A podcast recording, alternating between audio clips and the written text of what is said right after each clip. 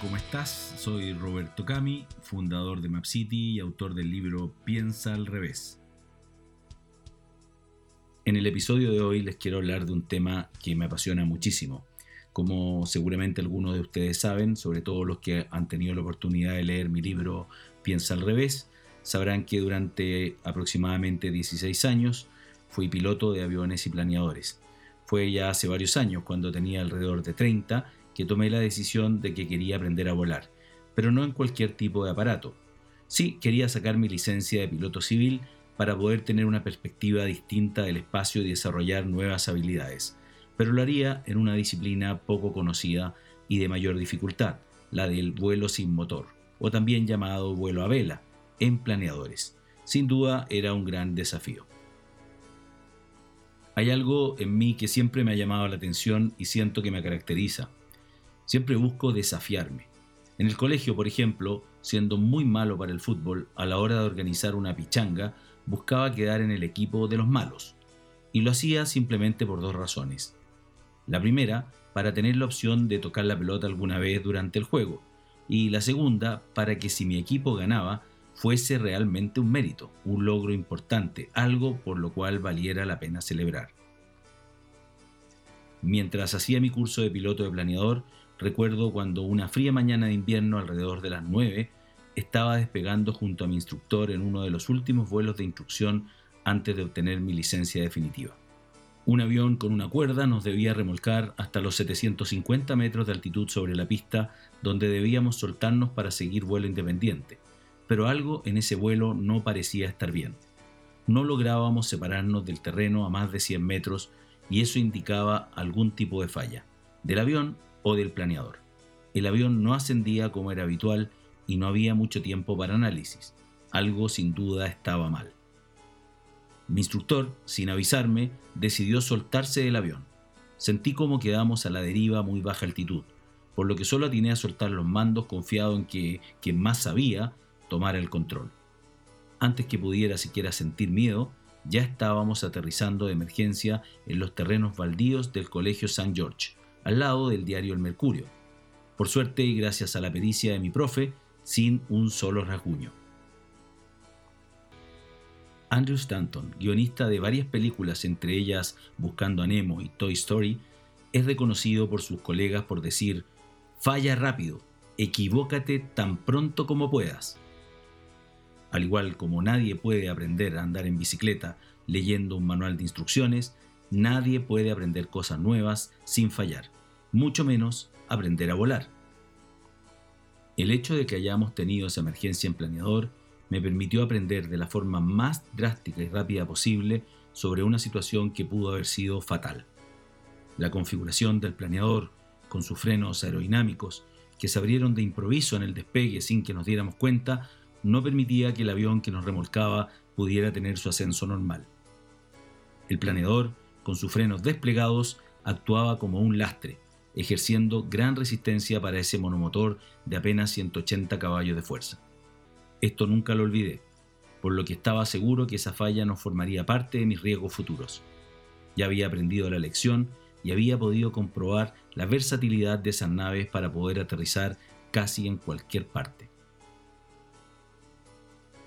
Inmediatamente después del incidente se me dio la instrucción de despegar nuevamente, pero esta vez solo, si no lo hacía en esa misma mañana y lo antes posible, la probabilidad de que abandonara el curso era muy alta, y con ello uno de mis sueños de ser piloto.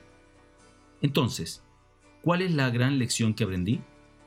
Fallar es consecuencia de intentar cosas nuevas y debemos sacudirnos de lo que ello significa, entendiendo que en cada falla nos volvemos más expertos.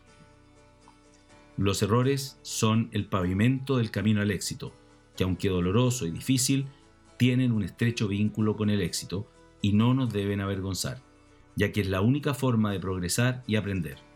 Lo importante es desarrollar mecanismos que nos permitan reaccionar adecuadamente ante un error, sin que sean las emociones las que intervengan.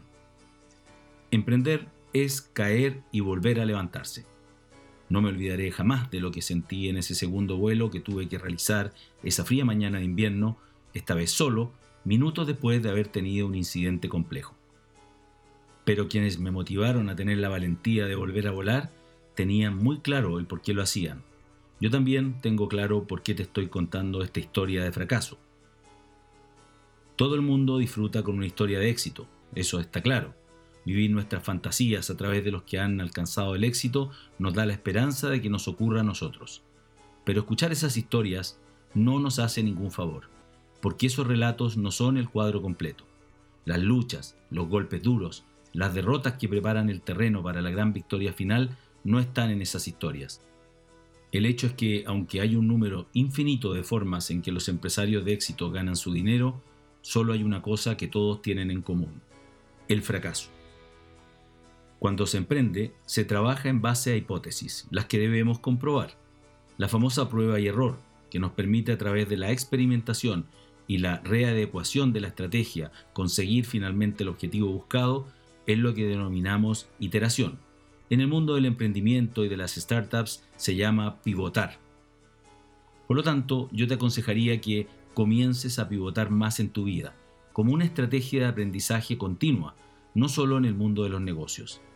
Si las cosas no andan bien, aproxima el problema desde un punto de vista distinto, rediseña el plan y céntrate en la nueva oportunidad que podrías descubrir en el proceso.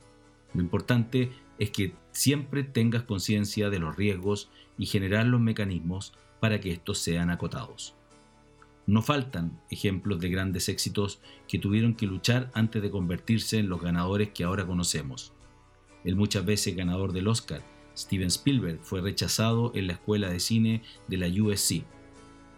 Thomas Edison pasó por miles de prototipos antes de perfeccionar su bombilla, y el coronel Harlan Sanders no triunfó con Kentucky Fried Chicken hasta los 68 años. Como ves, fallar es parte del camino. Ponte de pie nuevamente y emprende el vuelo. No le tengas miedo a las críticas. Solo hay una manera de evitarla. No hacer nada, no decir nada y no ser nada. No lo digo yo, lo dijo Aristóteles. Hasta pronto. Espero que este nuevo episodio, después de algunas semanas de receso, porque estuve de vacaciones, les haya gustado, igual que los anteriores. Y nuevamente les dejo recomendado que visiten mi sitio web piensaalrevés.cl o robertocami.com, en donde encontrarán todos los episodios históricos de este podcast, además de muchos artículos eh, escritos y por supuesto información sobre mi libro Piensa al revés y la posibilidad de agendar una hora conmigo si es que te interesa discutir, conversar o algún tipo de asesoría sobre el proyecto o el modelo de negocio que tienes en mente. Espero nos encontremos muy pronto con otro gran tema en un nuevo episodio de Piensa al revés. Chao, chao, que estén muy bien.